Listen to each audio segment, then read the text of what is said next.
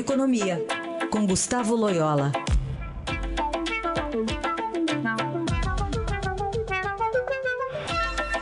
Loyola, bom dia, bom retorno. Bom dia.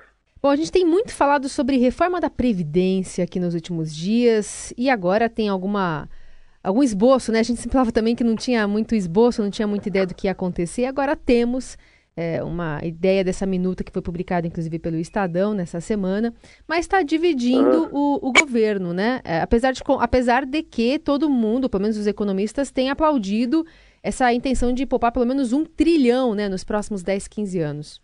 Pois é, a, a minuta foi mostra uma reforma bastante profunda, né? É, que realmente muda a dinâmica do gasto previdenciário é, no Brasil nos próximos anos, né?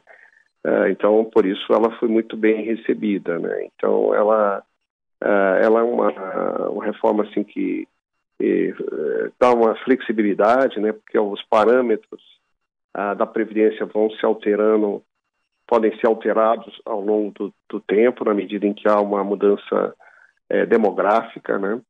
É, estabelece uma idade mínima também bastante razoável, enfim, a mudança do regime é, dos é, servidores públicos.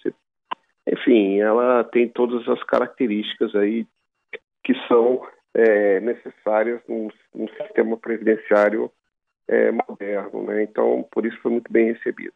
É, o que o que acontece é como, como se se noticiou é que não se sabe se essa vai ser a minuta, é, essa vai ser a proposta enviada ao Congresso uh, e muito menos se o Congresso vai aprová-la na íntegra, né? Mas, de todo modo, eu acho que é um bom começo e mostra que é, o governo, pelo menos, tem a disposição de iniciar o debate com uma reforma bastante substanciosa, né? Loyola, em relação à taxa básica de juros, primeira reunião aí do Copom hoje no governo Bolsonaro, embora ainda a, a gestão do Banco Central não tenha mudado. É, qual a expectativa? É, Heisen, a expectativa é que nada, muda, muda hoje, quer dizer que a taxa, a taxa de juros seja mantida é, constante, é, mas há uma expectativa para ver se o Banco Central é, traz algum sinal novo né, em relação à trajetória futura.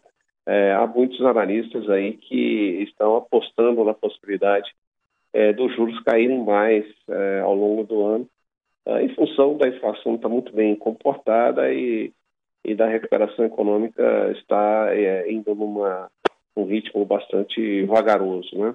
Eu não acho que essa seja a possibilidade é, mais, é, vamos dizer assim, provável. Eu acho que isso não é a mais provável. Mas, de todo modo, existe essa expectativa e vamos ver o que o Banco Central diz. É, também, evidentemente, existe outra expectativa, que é a mudança de comando do Banco Central é, com a reabertura dos trabalhos legislativos, agora o Senado pode aprovar o nome do Roberto Campos, né, o novo presidente, e, enfim, ele deve assumir aí nas próximas semanas.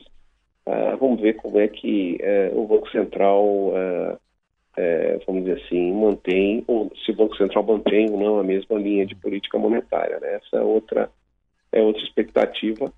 Eu, eu pessoalmente acredito que não haverá grandes mudanças. Muito bem, essa é a participação de Gustavo Loyola por aqui. Loyola, obrigada e até a semana que vem. Até a semana que vem.